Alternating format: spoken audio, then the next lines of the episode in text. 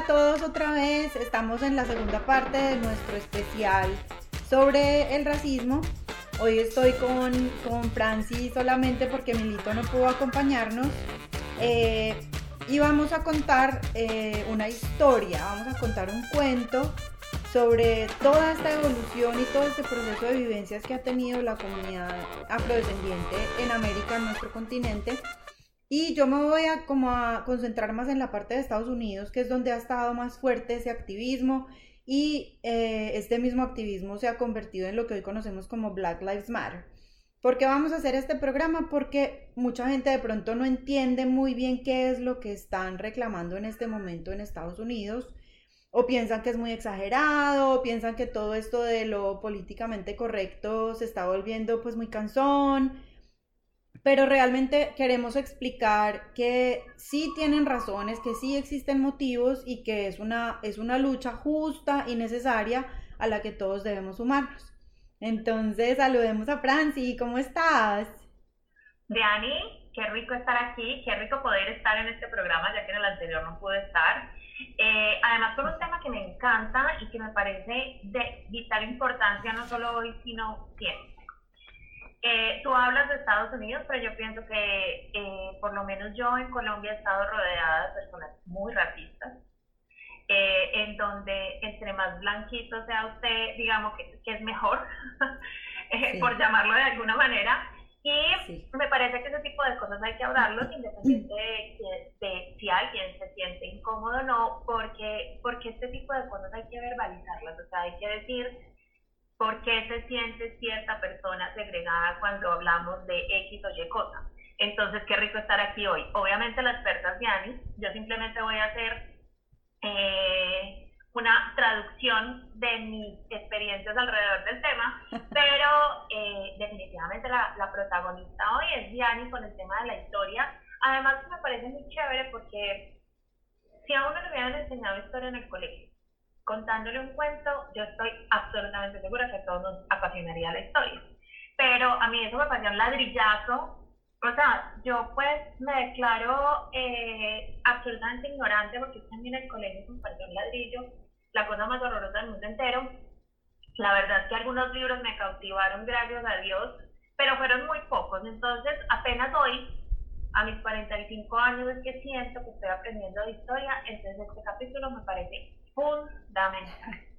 Sí, además que, como decía Daniela en el capítulo pasado, eh, la constitución dice que se debe enseñar, se debe enseñar todo este tema de las etnias colombianas, eh, la afrocolombianidad y esto realmente no, no se enseña, en el colegio le enseñan a uno muy poquito, más o menos tocan el tema de la esclavitud, el tema de la, pues de cuando se acabó la abolición de la esclavitud y ya, y es como, listo, ya son libres, entonces hagan lo que quieran. Y eso ha traído también consecuencias nefastas porque todo el mundo dice, ay, pues ya son libres, que, porque se quejan, que es esa quejadera si aquí todos tenemos que trabajar, todos tenemos que lucharla y hay mucho desconocimiento de lo que de verdad pasa en estas comunidades porque históricamente eh, tenemos una historia muy diferente a la de estas comunidades, entonces sí, tienes toda la razón. Imagínate que, imagínate que me estoy viendo un documental en Netflix, que además te lo recomiendo, me ha parecido genial. En todo caso, el documental es de Dios y el hombre, llegando a su pueblo natal, o en algunas ocasiones que no, no, recuerdo muy bien, toca que el hombre se baja de un tren y se acuerda cuando era niño, bajándose de ese mismo tren, que había una puerta para blancos y una puerta para, creo que era otros colores, creo que no decían directamente negro. Pero entonces yo pienso que un colombiano jamás ha vivido eso, mucho menos un colombiano de raza blanca, y es que ahí es donde, digamos, nos desconectamos mucho del tema porque, miren, yo recuerdo que yo en el colegio, en todo el colegio, habían dos hermanas de raza negra, en todo el colegio, en, en el colegio de mi primaria, y en el colegio de mi bachillerato no había una sola persona de. Entonces, ¿cómo se va a conectar uno con un tema que no le ha tocado, o sea, que simplemente lo ha visto en algún momento en personas absolutamente ajenas, porque es que ni siquiera son sus amigos. Y hoy, afortunadamente, yo trabajaba en una universidad de Manizales y ya el número de personas de diferentes razas, porque ya sí somos de todas las razas, son un montón. Entonces, para los jóvenes es muy distinto el tema. Pero yo sí quiero que nos empieces a contar de dónde nace, de dónde nace el tema de que la afrodescendiente es eh, de raza negra, porque a mí el término incluso me parece mal utilizado. Ya se demostró que el ser humano, como especie, viene de África. O sea, todos somos afrodescendientes. Entonces, yo incluso a veces es muy complejo y muy incómodo referirse a una persona de raza negra que ni siquiera sé si lo estoy diciendo bien o no.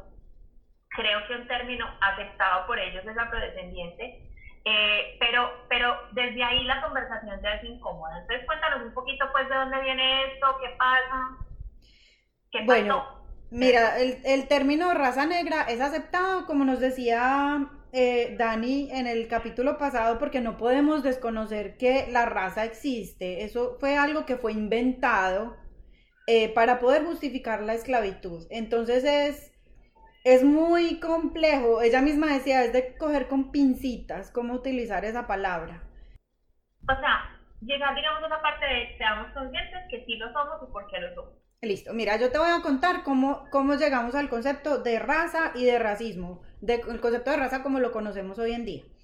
Resulta que todo empezó porque los, los portugueses eh, tenían, cuando, cuando la, antes de la colonización de América, los portugueses ya tenían colonias en África, allá ya había esclavitud, que no era necesariamente los blancos contra los negros, sino que las diferentes aldeas y las diferentes, los diferentes territorios allá tenían guerras y había esclavos, como lo que conocemos pues nosotros en las películas, ¿cierto? Pero pues la, la comunidad de África era pues de piel oscura. Entonces estos portugueses compraban esclavos para que trabajaran en sus plantaciones en África. Esto, esto, todo esto coincidió con, el capitalismo que surgió después de que el sistema feudal se cayó y eh, se volvió un negocio comprar personas que trabajaran gratis, porque entonces las plantaciones daban muchísima más rentabilidad. Cuando se, se, colonizó América, inicialmente se utilizaron a los nativos para explotar la minería, pero pues no, no daban abasto, no daban abasto. Entonces, ¿qué dijeron? No, pues llevemos esclavos de los que ya tenemos en, en África, traigámonos para América y pongámoslos a trabajar acá. Entonces, ellos le pusieron el nombre a estos esclavos de negro, porque así los diferenciaban. Pero en ese momento el Una pregunta. Dime. Te voy a hacer mil preguntas. Claro, dale las personas de raza negra que, por ejemplo, están en Colombia o en México o en Venezuela, donde, donde las quieras poner, son traídas de África o nosotros, digamos, también teníamos unas colonias o, unas tribus o no tengo ni siquiera sé qué nombre usar de raza negra de América. No, no, todos son descendientes de esos primeros inmigrantes que fueron esclavizados. Eh, pero, pues, eh, Dani hablaba de más o menos 12 millones, yo creo que fueron un poco más de personas que fueron traídas a, América desde África y aquí obviamente fueron, digamos que, pues es muy triste, es muy triste esto, pero fueron utilizados casi que como animales de, crianza, porque entonces los mezclaban esta señora con este señor, van a ser un hijo grande, entonces mezclémoslos como si fueran animalitos. La verdad es que los trajeron acá, los explotaron de todas las formas posibles, a las mujeres las violaron, a los niños los mataban, si no servían, o sea, fue una cosa horrible, horrible, horrible, y pienso que parte de la reparación hoy en día, lo que reclaman las, las comunidades, no solamente afrodescendientes, sino también eh, nativas de todo nuestro continente, es ese reconocimiento de lo que fue ese genocidio, de lo que fue esa explotación, porque la gente todavía como que no lo reconoce. Dani hablaba mucho del genocidio hacia los judíos en la Segunda Guerra Mundial y, y, todos lo reconocemos y todos nos, nos duele y nos, nos imaginamos esos pobres niños, esos pobres señores, las mujeres en esas cámaras de gas, pero no, nunca nos sentamos a imaginarnos lo que fue eh, este periodo de esclavitud en América, que fue una barbaridad. Lo que pasa es que, digamos, el, el tema de los judíos y la Segunda Guerra Mundial tiene un reconocimiento tan fuerte, digamos, en la historia, porque fue una industrialización del el maltrato los campos de concentración eran la fábrica para matar y maltratar judíos. Sí. Genocidios contra gitanos, contra personas de raza negra, o sea, han habido muchísimos. Sí. Pero el de los judíos, yo no, yo no siento que haya, incluso ahí, porque yo siento que hay que hacer diferencias. No es que a uno no le duela, es que es más famoso el el, el, tema de los judíos porque es que es aberrante pensar que hagan fábricas para algo así. Pero a mí me parece, tienes toda la razón, o sea, hay que hacer una, un tema de reconocimiento al sufrimiento en la historia eh, mm. de, de las diferentes de las diferencias, porque es que además es como un ataque a quien no se parece a ti. Sí, exacto. Exacto, ese, es como el primer paso, yo pienso que hacia la, hacia como una reconciliación de las razas, es ese reconocimiento. Eh, entonces cuando llegan, eh, pasan pues por las duras y las maduras en estos barcos, llegan a América, son explotadísimos, eh, los, los separan, separan las familias, separan, te separan a ti de las personas que, que hablan tu misma lengua para que no te puedas revelar. Entonces te van repartiendo por toda América, por los puertos, y tú llegas al puerto final donde te compran, te compran unos señores donde te llevan con otra gente que tú nunca has visto en tu vida, entonces tú ya estás apurriado, lastimado, quebrado, como dicen aquí en Estados Unidos, te quiebran el espíritu, el alma, todo tu estima, tu todo. Y, y pues horrible, o sea, horrible, tú no, tienes con quién hablar, no tienes con quién hacerte, incluso ellos empezaban a comunicarse con música, por eso la música es tan importante.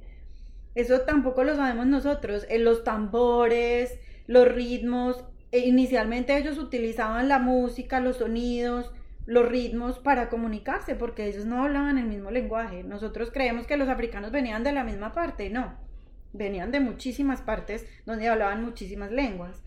Entonces, pues imagínate tú abandonada por allá en otro país, en otro continente donde no tienes a nadie, buscas la manera de comunicarte y ellos utilizaron la música, que es súper importante en todas partes. Pero además absolutamente admirable, o sea, yo quisiera tener el ritmo eh, y ahí, ahí, por ejemplo, yo no sé hasta dónde reconocer que una persona de raza negra tiene más ritmo que, un blanco.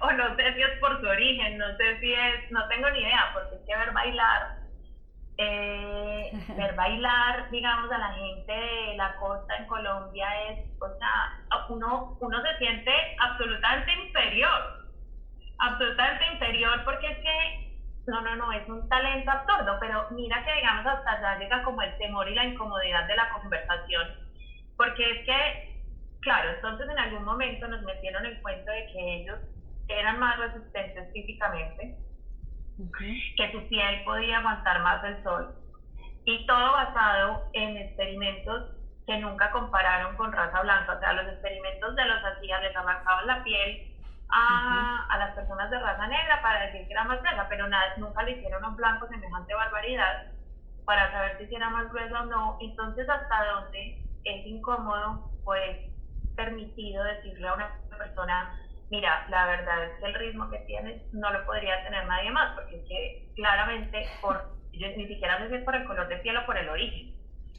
Eh, no, yo pienso que eso no tiene nada que ver con el color de piel, yo pienso que es muy cultural, porque las personas que hemos estado eh, culturalmente expuestos a estos ritmos, tenemos mucho más ritmo que las personas que no. Nosotras no somos afrodescendientes, pero tenemos muchísimo más ritmo que un eh, que una persona, digamos, en, eh, o tienen otros ritmos diferentes.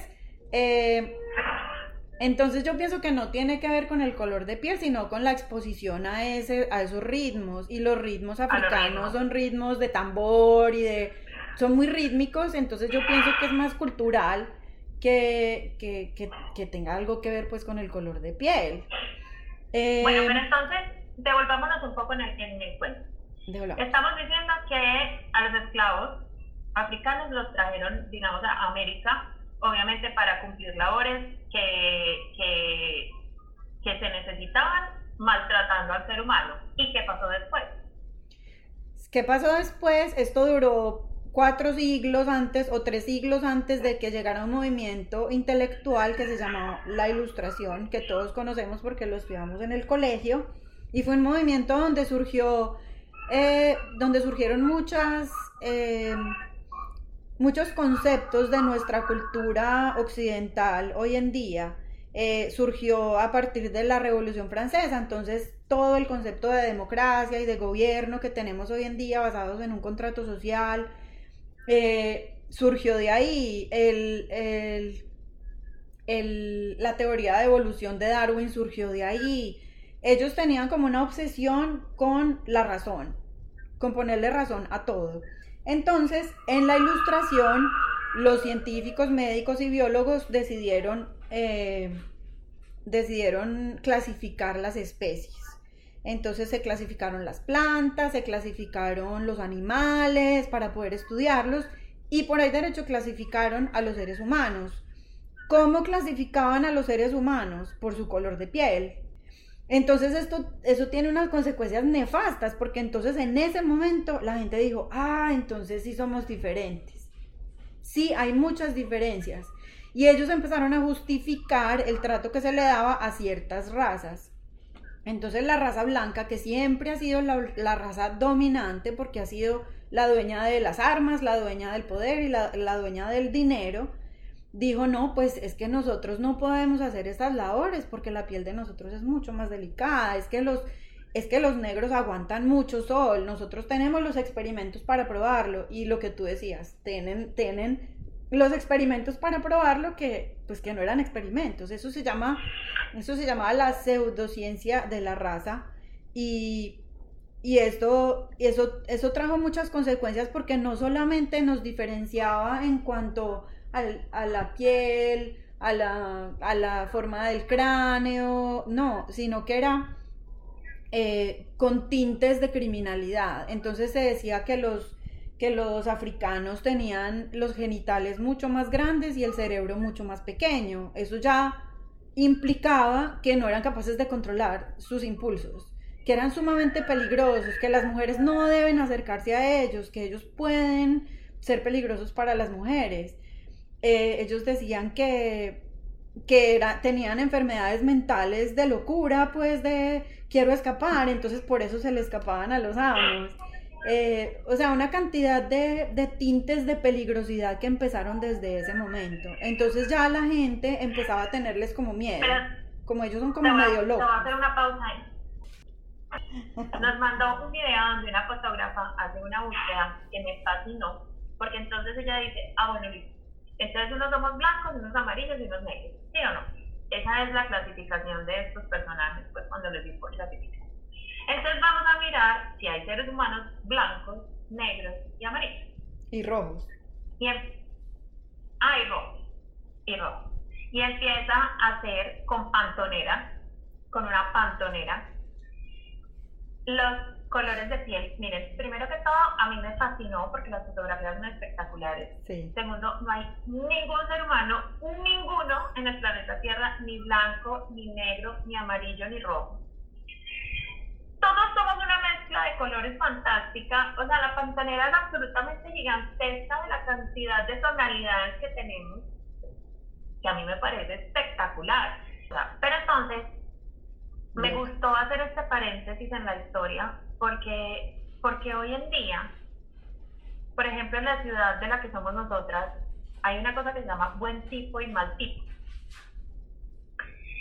Eh, resulta que a mí mi mamá jamás me enseñó ni que era buen tipo ni que era mal tipo. Entonces todas mis amigas saben que es esa vaina, menos yo. Y lo peor de todo es que yo me empecé a dar cuenta que era el buen tipo y el mal tipo es qué tantas facciones de raza blanca tienen o, o no. Entonces, esa fue mi, mi, o sea, ahí como que dije, ah, es que eso es. Entonces, miren que uno dice que no es racista, pero entonces usted dice si fulanito es de buen tipo, de mal tipo, como se usa en mi ciudad, hasta donde no lo es. Listo, ya puede seguir con la historia. Sí, claro, eso es racismo. Eso es racismo. Entonces, eh, digamos que lo más peligroso de esto, de esta pseudociencia de la raza, es que ya, ya pone a los seres humanos en diferentes niveles de aceptabilidad, de criminalidad, de bondad, de maldad. Eh, y como la gente, digamos, si tú eras dueño de esclavos y tú empezabas a decir, uy, no, los estamos tratando como mal. No, mire, mire los artículos que dicen que ellos aguantan más calor. Mire los artículos que dicen que ellos pueden trabajar largas horas y no tienen que dormir. Eh, mire que las mujeres son mucho más calientes, como decía Dani. Eh, entonces, esto pues horrible, horrible porque ¿quién abogaba por ellos? O sea, nadie, solo ellos podían abogar por ellos mismos y ellos no eran personas, ellos eran animalitos, entonces estaban completamente indefensos. ¿En qué momento esa historia cambia? Pues te cuento que hoy en día esa historia todavía aplica en muchas partes del mundo. O sea, todavía hay personas que nos están oyendo en este momento y creen que la piel de los negros es más gruesa, que aguantan más calor, que aguantan más sol. No, no. Pues solo, solo que escogieran en Estados Unidos, el presidente que escogieron, con el discurso que tenía, ya eso está claro. Pero ¿en qué momento dejan, o sea, en qué momento empieza, digamos, esa liberación de que dejen de tratarlos por lo menos como animales y pasen a ser seres humanos? Bueno, en, en Estados Unidos hubo una época de revolución que fue la guerra civil, en donde se peleó el norte con el sur. Sí, el norte y el sur. El sur, pues, eran algunos estados, no era todo el sur de Estados Unidos, eran unos estados en el suroriente eh, que eran básicamente los estados que tenían su economía basada en la esclavitud, eran los estados que tenían las plantaciones. El norte no. Hubo varias razones por las que ocurrió esa guerra civil, pero digamos que a lo último el fin de esa, de esa guerra se volvió a acabar con la esclavitud. Eh, y, los, y muchos de los esclavos que se escapaban se iban para el norte a pelear, a pelear contra el sur. Eh, y esto al final, después de una guerra horrible, horrible, horrible, de sanguinaria, eh, ganó el norte. Entonces Abraham Lincoln, que era presidente en ese momento, pues abolió la esclavitud. Y, y al sur, a los del sur, digamos que por ley federal les tocó pues liberar a sus esclavos. Entonces... Pero entonces, ahí arranca la segregación. Entonces ahí empieza la segregación. Nosotros lo liberamos porque ya tocó, pues porque es que no nos quedó de más. Pero entonces ni crean que usted va a ser igual a mí. O sea, ni se le ocurra. Entonces, vagones en el tren para blancos y para negros, escuelas para blancos y para negras, eh, puertas para salir del tren, o sea, el nivel era es que eso es horrible. para blancos y para negros. Horrible, y digamos que eh, no solamente era que que usted y yo no somos iguales, sino que la economía del, sur se derrumbó, se derrumbó y ellos todavía no aceptan que la economía y el desarrollo de sus ciudades fue hecho con la espalda de los esclavos, que es algo que pasa en Colombia también, a los, a los esclavos de la época no se les da el crédito de la construcción de la sociedad que tenemos hoy en día, es que ellos hacen parte fundamental tristemente de una forma brutal y horrible, pero es que ellos construyeron nuestros países, ellos construyeron nuestra economía y, en Estados Unidos, sobre todo en el sur, eso fue muy difícil de aceptar porque los, los dueños de las plantaciones quedaron como, ¿y ahora qué hacemos? Pues... Y lo que pasa es que en Estados Unidos el gobierno es federal, entonces cada estado tiene sus leyes. Y el presidente o la constitución, pues da como un, marco legal y cada estado asume ese marco legal y pone sus propias leyes. Entonces en el sur lo que pasó fue que dijeron, ah, bueno, vamos a hacer entonces a contratar a esta gente. Y los contratos eran básicamente trabaje gratis, pues. O sea, trabaje gratis, como que se le damos mil pesos al mes.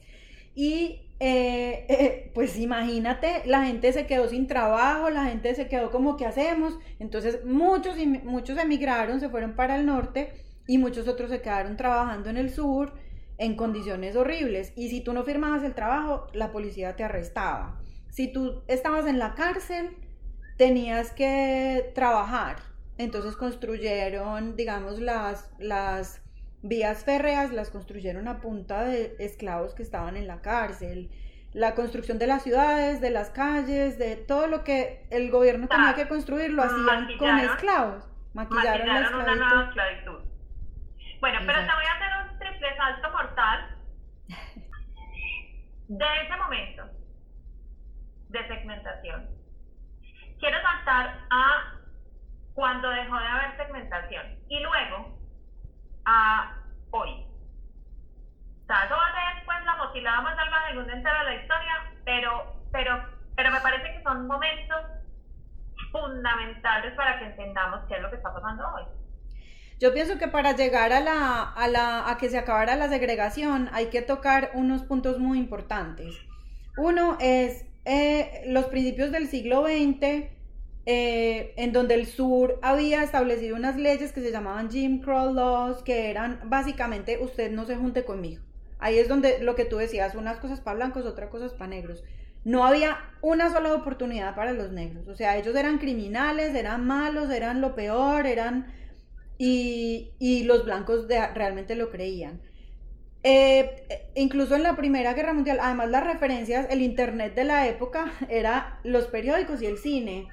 Y salió una película que se llamaba Birth of a Nation, una película que se volvió la más taquillera en ese momento, en, 1914 o 15, que era pues en plena Primera Guerra Mundial, estaban em, empezando la, la Primera Guerra Mundial. Y y incluso la, pusieron en la Casa Blanca y era una película que contaba la historia del sur.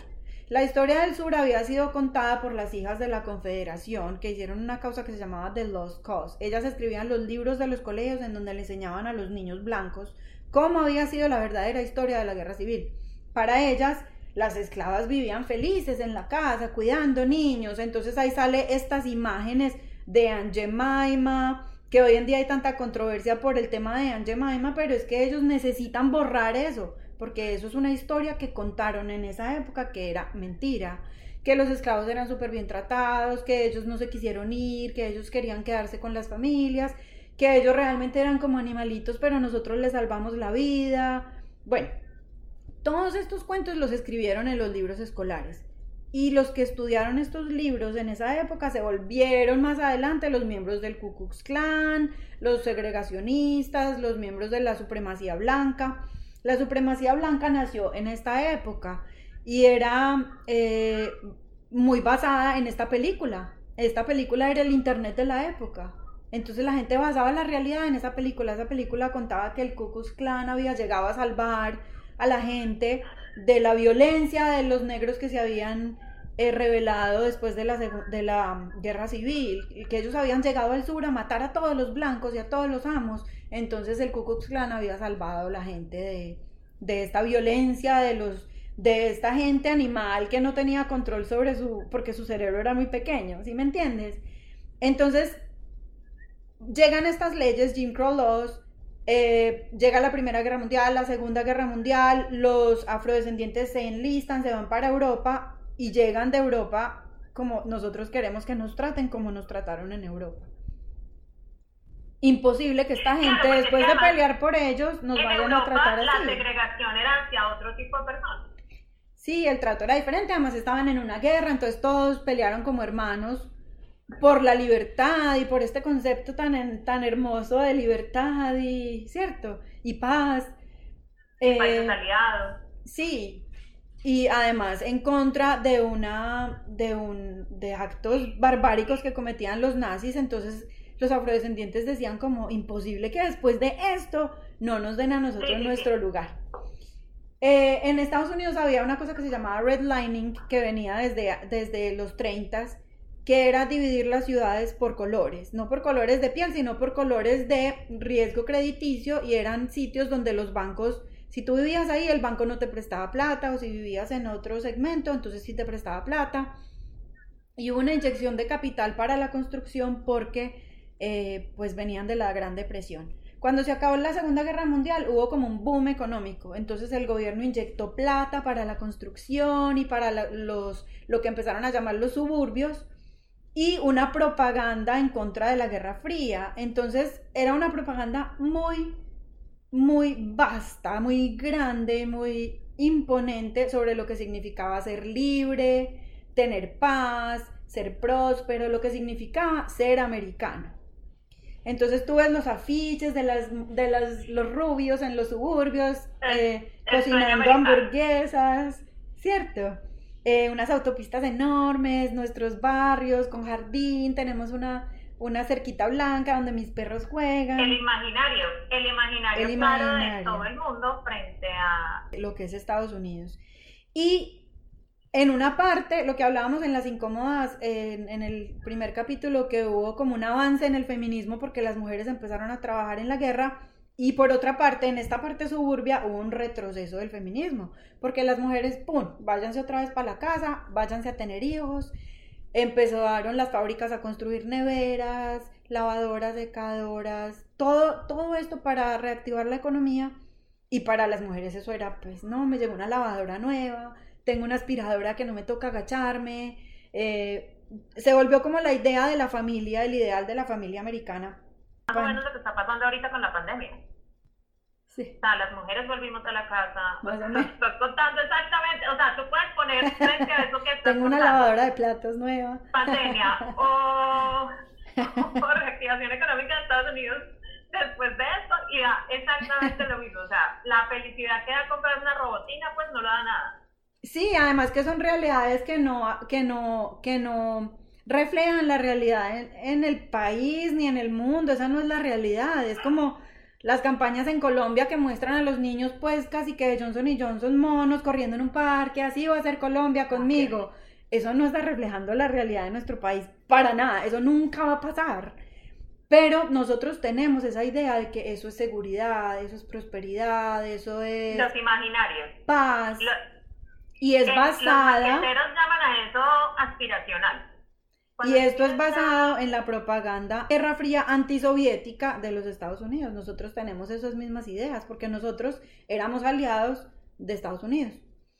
Entonces, bueno, pasa todo esto y los afrodescendientes, por otro lado, empiezan a ver como, oiga, nosotros por qué no progresamos. Ellos se quedaron en lo que llamaban los guetos, que eran estas partes de las ciudades donde a ellos les habían dado casa, donde vivían sus mamás que todavía habían sido esclavas, Em, y no podían progresar, porque ¿quién, ¿quién, compra una casa? ¿Quién me compra a mí la casa para yo ir a comprar otra? Nadie. Entonces eh, empezaron como a deprimirse más y más y más, no había oportunidades de trabajo. Los baby boomers, que fueron esta cantidad de hijos que nacieron en esa época, empezaron a crecer y había menos trabajo, había menos dinero.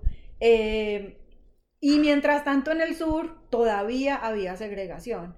Entonces, ¿qué pasó? Que todos estos afrodescendientes dijeron, no, nosotros vamos a pelear por nuestros derechos, nosotros tenemos derecho al voto, nosotros tenemos derecho a las libertades, tenemos derecho a las mismas cosas, vamos a empezar un movimiento, y ese movimiento se llamaba el derecho, el movimiento de, de los derechos civiles, pues que había empezado mucho antes, pero digamos que en los 50 y 60 se volvió súper importante porque ya había intelectuales que habían estado en la universidad, que sabían cómo pelear por esos derechos y sobre todo por los derechos de los afrodescendientes que se habían quedado en esa América como pues como pobre, como deprimida, que nunca les habían dado oportunidad de nada. Eh, esto obviamente afectó el sur, entonces en el sur fue donde más resistencia hubo. En el norte había resistencia por la falta de trabajo y en el sur había resistencia porque entonces ya le estaban diciendo a los blancos, no vamos a comer en el mismo restaurante y vamos a comer en la misma cafetería y vamos a utilizar el mismo baño y el mismo bus y vamos todos a hacer lo mismo y vamos a buscar los mismos trabajos. Eh, en el sur todavía había Jim Crow laws, todavía había mucho analfabetismo en esta población y hubo eh, un grupo de muchachos de, de, Washington más que todo que se volvieron los Freedom Riders, que se volvieron los que bajaban al sur y educaban a la gente para que pudieran votar. En el sur había una ley donde había que pasar unos exámenes para poder votar y ellos sabían que, que ellos no...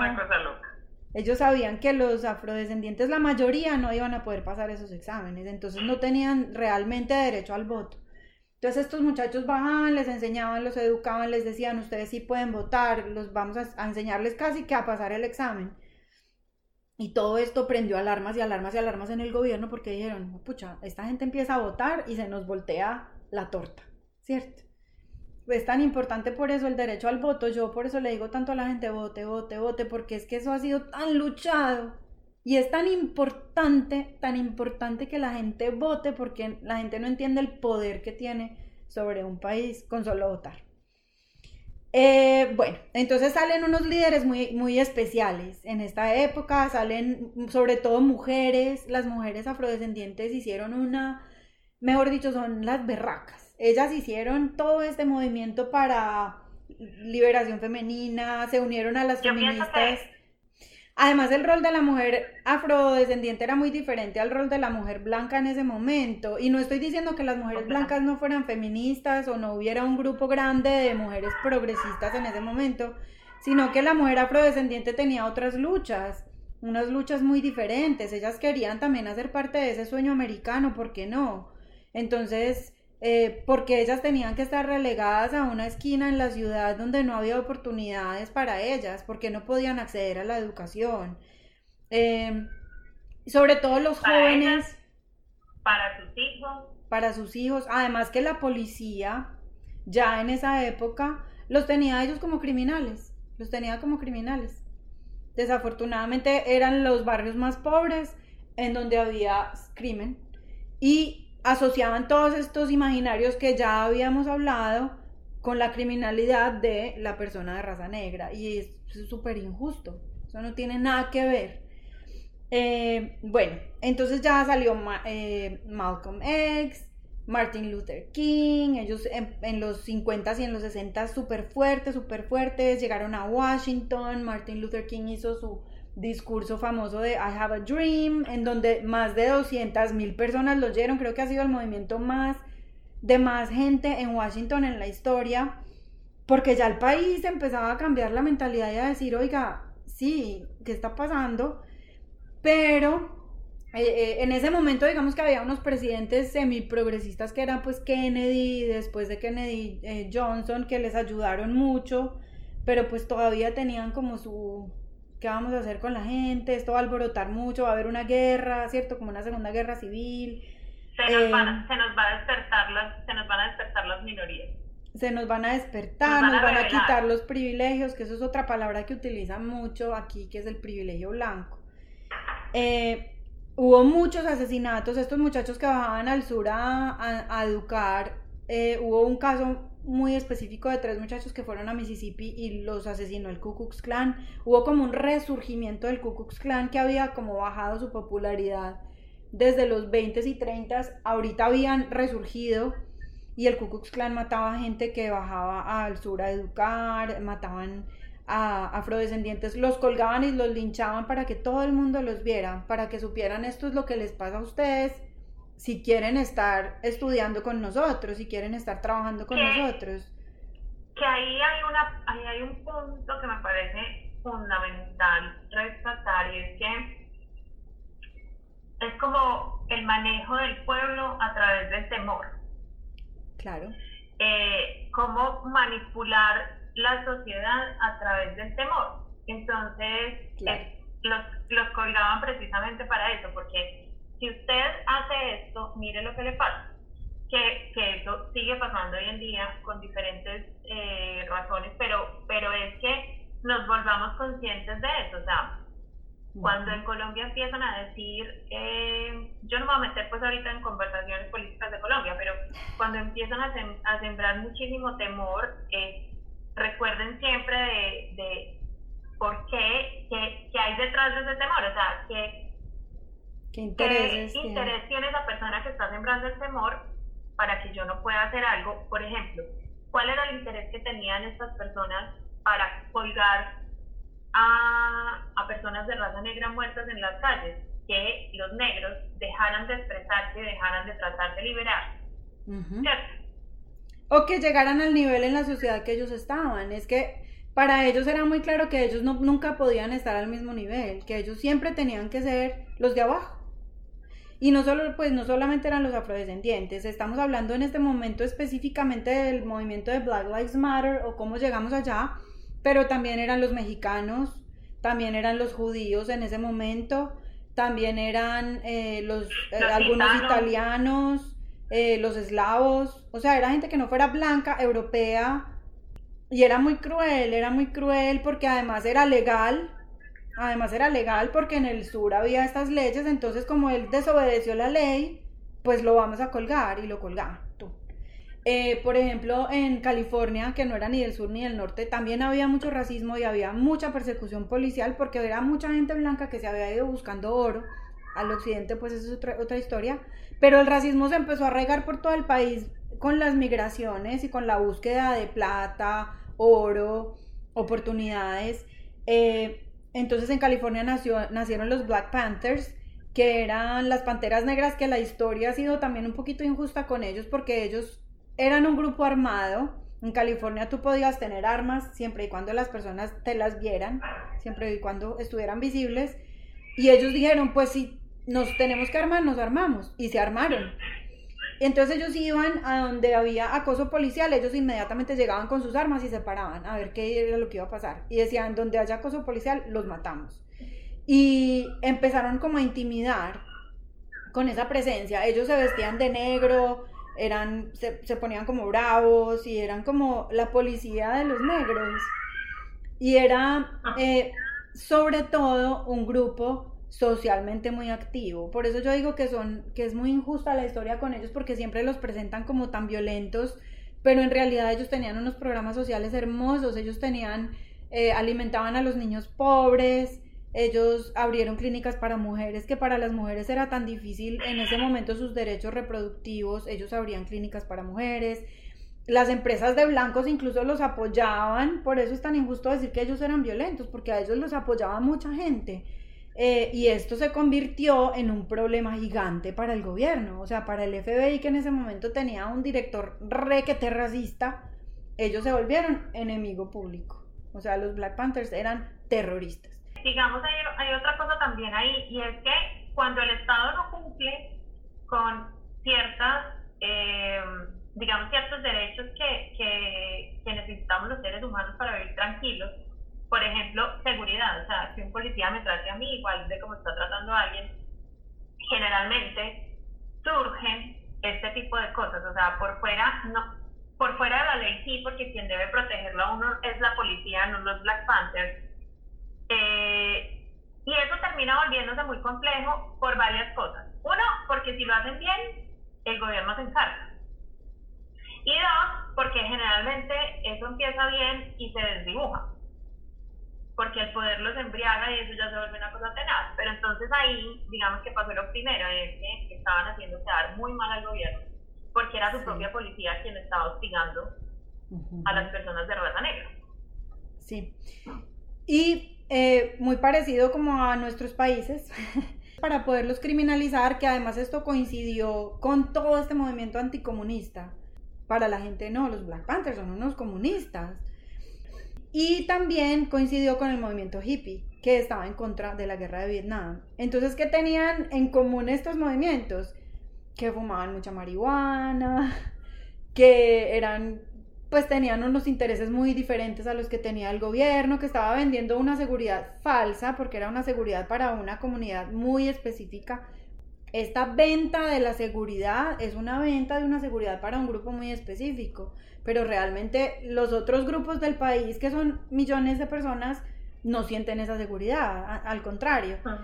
Entonces, ¿qué hicieron? Pues criminalizaron a los drogadictos, a los drogadictos marihuaneros. Entonces los hippies y los Black Panthers. Entonces el que fuera Black Panther o el que fuera hippie era un enemigo del Estado. Entonces ya empezó este discurso de seguridad. Llegó Nixon con un discurso de ley y el orden, que nosotras hablábamos de eso la vez pasada, que la ley y el orden se volvió como el discurso de seguridad, paz y convivencia de los Estados Unidos. Empezaron a inyectarle dinero a, la policía, la policía empezó a volverse casi que militar. Después llegó eh, Ronald Reagan. Ronald Reagan lo que hizo además fue que acabó con eh, le quitó los impuestos a los, a los bancos, a los grandes empresarios, a los multimillonarios de Estados Unidos, les quitó los impuestos y dijo que el mercado se encargue de la economía. O sea, el capitalismo puro, puro, puro, puro. Y esto tuvo unas consecuencias en los programas sociales que había para las comunidades más vulnerables. Entonces, más pobreza. Además que Estados Unidos estaba atravesando por una depresión horrible a principios de los 80 más pobreza, más depresión eh, y llegó la cocaína y el crack cocaine a los Estados Unidos. Entonces la cocaína era la droga costosísima y el crack cocaine era cocaína mezclada con otras cosas que era muy barata y llegó a estas comunidades. Dani nos contaba la semana pasada que incluso hay teorías que dicen que el mismo, la misma fuerza pública inyectó esta droga pues en, estas comunidades vulnerables y el, y el crack cocaine es una droga sumamente adictiva eh, y la gente que vivía en estas... Eh, es que a mí la palabra gueto me parece muy fea porque se volvió, la asocian hoy en día con criminalidad, pero eran barrios deprimidos en donde la relaciona con, con crimen, con, temas negativos, sí. Sí, y, y, realmente pues son barrios que son vulnerables, que están empobrecidos. Eh, y la droga causó, pues imagínate todo lo que causó. Y coincidencialmente em, llegaron estos gobiernos a criminalizar las drogas. Entonces empezó la guerra contra las drogas, que en Colombia también llegó con toda. Y, eh, por ejemplo, Clinton, que fue el primer presidente demócrata después de mucho tiempo, tuvo que unirse como a este discurso para poder ser elegido. Entonces él empezó a, para, para poder conseguir votos, él empezó a prometer esa seguridad y que él iba a inyectar mucha más dinero a, las, a la policía y a los militares y, y efectivamente sí lo hizo, sí lo hizo. Y tú hoy en día ves a la policía en las ciudades y son prácticamente militares. Son con unos arsenales así llenos de chalecos, de... Es impresionante, no es como el policía, venga yo le ayudo señora, sino el policía de métase conmigo y verá. Y este imaginario seguía que las comunidades afrodescendientes eran los criminales, eran los peligrosos, eran los drogadictos y esta idea de que el que consume drogas es un criminal, que nosotros también tenemos, pues eso es mentira. Eso es mentira. ¿Usted consume drogas o es criminal? A veces usted le toca volverse criminal para poder comprar drogas, eso es otro tema. Si usted mató a alguien para comprar drogas, usted es un criminal. Si usted se fumó un cacho de marihuana, usted no es un criminal. Eso, esa idea viene de ahí, de que si tú consumes droga, eres criminal. Entonces, la droga no, no, no, la droga es igual que crimen. Y eso es mentira, eso lo hicieron para poder criminalizar a la gente que estaba consumiendo droga. Era mucho más fácil arrestar a la gente en estos barrios y meterlos a las prisiones. Además, las prisiones ya se habían vuelto privadas y se volvieron un negociazo.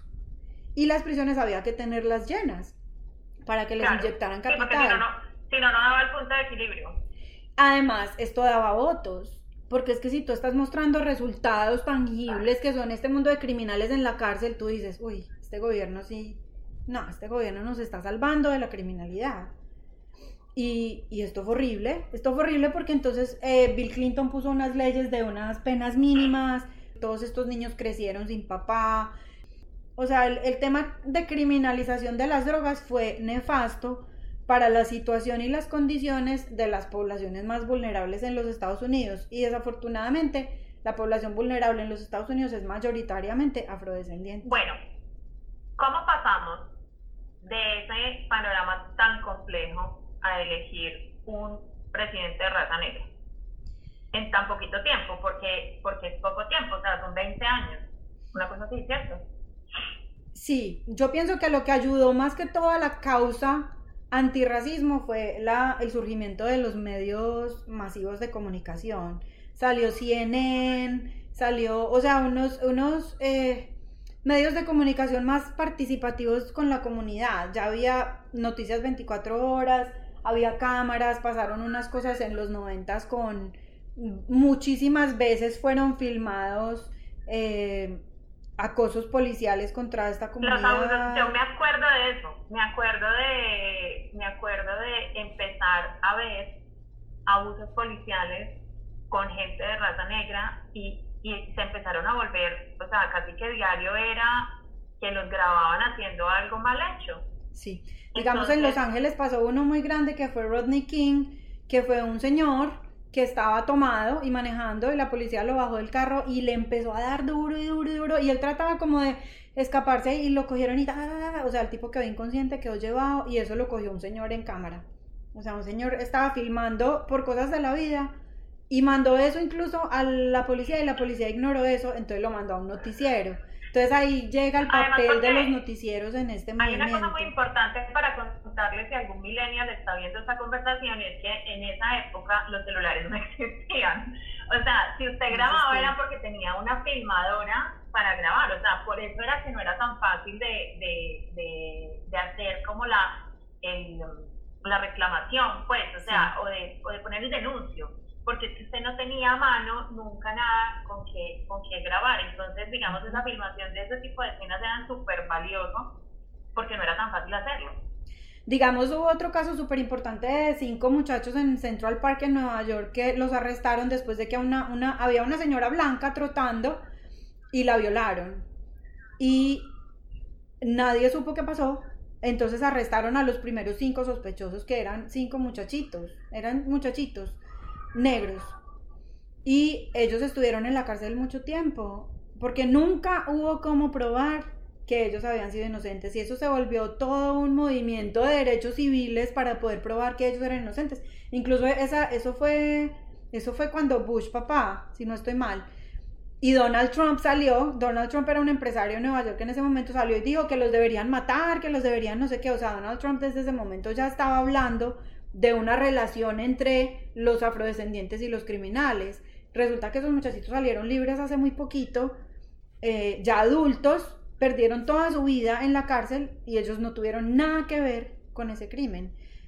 Eh, entonces por eso fue tan importante la llegada de los medios masivos de comunicación y yo pienso que la llegada del Internet aún más, porque entonces ya esta causa se volvió muy, muy personalizada empezaron a exigir que los policías tuvieran cámaras en sus carros, que empezaran a, a, filmar los arrestos para asegurarse de que no fueran violentos. Y así todo continuó. Es que yo creo que ese imaginario de peligrosidad con, hay una cosa, es, es muy hay una cosa que me parece a mí hay una cosa que me parece a mí fundamental y es que por ejemplo los artistas los artistas se vuelven famosos pues por su arte cierto pero son personas que pueden llegar a, a, un número muy importante de gente y ahí es donde se vuelven muy importantes los artistas que son activistas, porque empiezan a defender causas y obviamente como, como te hace familiar, te hace conocido, es alguien que tú admiras porque has visto en una película o porque es periodista o porque es presentador porque es modelo, por lo que sea. Entonces, empiezan a tomar este tipo de causas y empiezan a llevarlo a, a, las personas, a, a, los del diario, pues a los que vemos películas, ¿cierto? y, y, eso hace eso hace que, digamos, que el mensaje se vuelva masivo, porque lastimosamente yo siento que la humanidad no es culta. O sea, obviamente pues hay diferentes niveles de cultura en los diferentes países, pero, pero en general la gente no lee. Entonces, si la gente no lee, eh, pues está como se entera de las cosas, pues porque el actor se las diga. Entonces, gracias a Dios, o porque Donald Trump salga a gritar, pues que esas cosas son importantes, ¿cierto? Entonces, gracias a Dios, algunos de los mensajes han llegado correctamente pues al público en general, y yo siento que por eso, eh, yo no sé, yo no sé, en Europa, digamos, hay, hay leyes muy claras eh, antirracistas Incluso yo me acuerdo que cuando yo vivía en Londres, tú sientes un racismo hacia los blancos, porque, porque las personas de raza negra siempre van a tener eh, como las oportunidades garantizadas, mientras los blancos no. Digamos, cuando yo vivía allá un año y dije, pues válido, toda la vida he tenido las oportunidades garantizadas yo, pues que las tengan ellos está perfecto. O sea, empecemos a equilibrar. Yo no sé si en Estados Unidos existen, digamos, me imagino que sí, todo ese tipo de leyes que son antirracismo. Sí, sí, sobre todo después de la, de la ley de los derechos civiles empezaron a salir unas leyes, sobre todo en el sur, para garantizar que eh, haya porcentajes de contratación eh, a minorías, ¿cierto? Cosas así. Eh, muchas veces las familias que viven en condiciones de vulnerabilidad tienen derecho a unos beneficios, entonces tienen derecho a unos beneficios por cada hijo.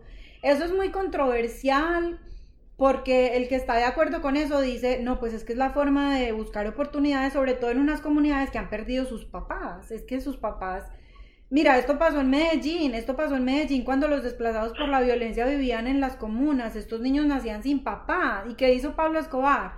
Caminen, yo, los, yo les doy plata. Niños que tenían que ayudar a sus mamás. Uno no justifica la violencia de ninguna forma, pero uno tiene que entender de dónde viene para poder solucionar el problema.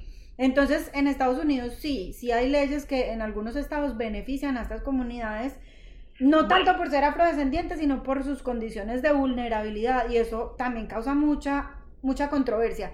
Mm, Daniela nos explicaba que no puede ser racista el que hace parte del grupo opresor. Ella nos explicó la diferencia entre racismo y discriminación, ¿cierto? Tú puedes como afrodescendiente discriminar hacia la población blanca, pero no eres racista. Esa es como la diferencia. Pues eh, me parece importante pues como explicarla, porque Daniela es una vieja que es muy tesa, y, es importante saber que el racismo es un sistema que es opresor. Entonces, no, ellos no están oprimiendo a nadie por dar esos beneficios. O sea, ellos no están oprimiendo a los blancos por darle unos beneficios a una comunidad específica. Yo creo que Obama ganó porque eh, porque el racismo ya empezó a volverse un poquito más general. En Estados Unidos hubo un movimiento muy grande contra los musulmanes por eh, ah, ah, septiembre 11. Pues es que claro, o sea, entonces ahí, pero es que mira, hay una cosa, hay una cosa fundamental y es ver que en la historia del ser humano, por alguna razón que yo no entiendo, siempre estamos segregando algún grupo de población. Entonces tú ves en la historia y en alguna parte son los judíos, en alguna parte son las personas de raza negra, en alguna parte son los gitanos, en alguna parte son esta religión o esta eh, los latinos, en alguna parte, o sea, sí. Entonces en ese momento, de, cuando tumbaron las Torres Gemelas, entonces el racismo hacia los musulmanes era, no, no sé cómo se dice, se dice racismo, segmentación, no tengo ni idea. Sí, es racismo, es racismo, xenofobia, racismo. Contra los musulmanes, por eso, pero era una cosa Impresionante. absurda, absurda, es un odio, un odio hacia un grupo de población que, que uno dice, venga, pero es que hace ahora se le ocurre odiar a todos por uno, o por quince, o por mil pero porque todos los meten en la misma bolsa. Pero bueno, eso es un tema. Pero entonces yo necesito que, como tenemos que cerrar el tema, a que, ¿cómo pasamos de un presidente negro a... Black Lives Matter. Eh, digámoslo en español para que todos entiendan. Las vidas negras importan. Bueno. El yo creo que Barack Obama hizo una transformación muy importante socialmente en los Estados Unidos.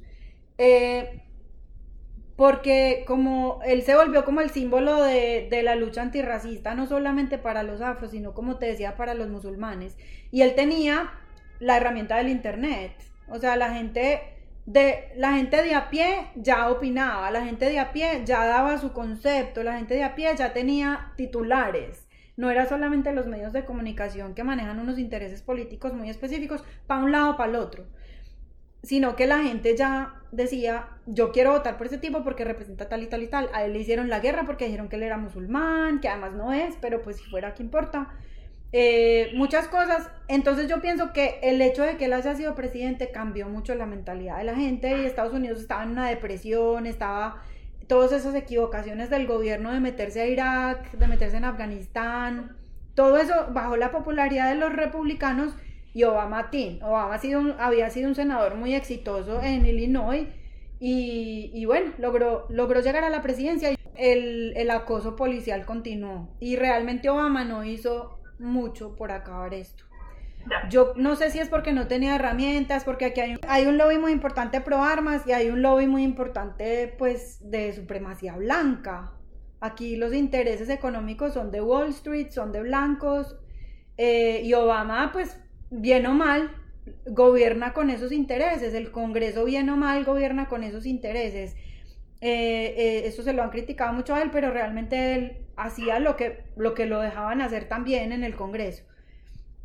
El hecho es que el acoso policial ha continuado, ha continuado, ha continuado y, es horrible y cada vez se ve más porque es más visible, porque ya la gente filma con el celular, porque la gente cuando la arrestan en el carro prende el celular, o sea, los, afrodescendientes inmediatamente prenden el teléfono y filman.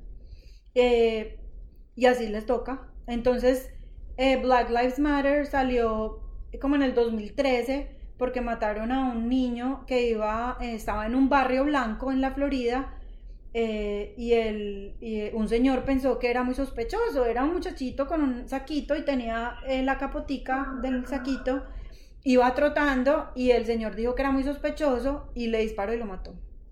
Entonces, porque sí. Y lo peor es que, como la ley en la Florida dice que si tú te sientes amenazado, tú tienes derecho a disparar. Entonces el señor dijo que él se había sentido intimidado y amenazado por este muchachito y salió libre. Entonces ahí nació Black Lives Matter, que es un movimiento que se volvió anónimo y de todo el mundo. Y lo que ellos están llamando a la gente a hacer es, acabemos con la brutalidad policial, acabemos con el racismo en este país, eh, no es all lives matter, no claro, todas las vidas cuentan, pero en este país las vidas negras nunca han importado. Es el momento de que importen. Entonces ellos le piden a la gente que no es afrodescendiente, únase, necesitamos que multipliquen el mensaje hasta que todo el mundo tenga en la cabeza. Si pudieron meterles en el imaginario que éramos criminales, nosotros somos capaces de meterles en el imaginario que somos personas que vivimos en las mismas con los mismos sueños, con los mismos problemas, con la misma psicología y que necesitamos ayuda de todo el mundo. Es básicamente el mensaje de Black Lives Matter. En Colombia yo siento que la conversación, eh, obviamente Daniela pues de un marco de referencia gigante, pero en Colombia todos nos creemos antirracistas. O sea, es, es, muy particular porque, porque yo crecí en un entorno absolutamente racista. O sea, yo crecí en un entorno en donde el comentario era eh, negro ni el teléfono, negro el que no la embarra de entrada, la embarra de salida, eh, buen tipo y mal tipo. Eh, bueno, no, no, no recuerdo más cosas, pero, pero aceptado por la cultura. Sí, o sea, así como el machismo, aceptado por la cultura. O sea, el chiste machista es guau, guau, guau, guau, guau. O sea, nadie, nadie lo habla con seriedad. Y yo siento que, independiente de si nos creemos racistas o no, eh, es importante, es importante ser conscientes de, de, que puede ser contra ti también. O sea, tú en otra cultura también te pueden discriminar a ti. Entonces, ¿cómo, cómo quiere uno que lo traten? ¿Cierto? ¿Cómo queremos que nos traten así seamos diferentes? Eh, la invitación, digamos, del día de hoy en esta conversación incómoda es, todos somos exactamente iguales y por supuesto que las vidas negras importan, importan muchísimo. Sí, yo me quedo con, con que eh, los imaginarios de criminalidad asociados con las razas son completamente falsos. Eh, los imaginarios biológicos asociados con las razas son completamente falsos. O sea, no crean en esas diferencias, no crean en esas diferencias. Definitivo. Qué rico haber tenido esta conversación, qué rico eh, saber un poco más de la historia, de, de, qué pasa con nuestra humanidad, qué rico tener esta conversación incómoda en frente de todo el mundo eh, Gianni, definitivamente ese cuento estuvo buenísimo. Sí, eh, muy macheteado, ojalá la gente se informe más, porque yo tengo que contarlo muy cortico y es una historia que tiene muchos, muchos componentes. Yo siento que, yo siento que quedamos en deuda y a mí me gustaría que, que publicáramos el ladrillo largo, largo y con todos los detalles de la historia. Eso lo conversaremos nosotras internamente porque a mí, a mí me parece que es absolutamente fascinante. A mi edad, donde me pongan esto a los 20 años, digo que es un ladrillazo, pero a mi edad me encanta conocer los pormenores de la historia y sobre todo precisamente por eso, para entender un poco más cuáles son los diferentes comportamientos y por qué es tan importante también enseñarle a nuestros hijos que sí, que no, y por qué sí, por qué no. Porque la palabra favorita de mis hijos es ¿y por qué? ¿y por qué? Pues yo quiero tener una respuesta de por qué sí y por qué no. Entonces, vamos a seguir hablando de temas incómodos.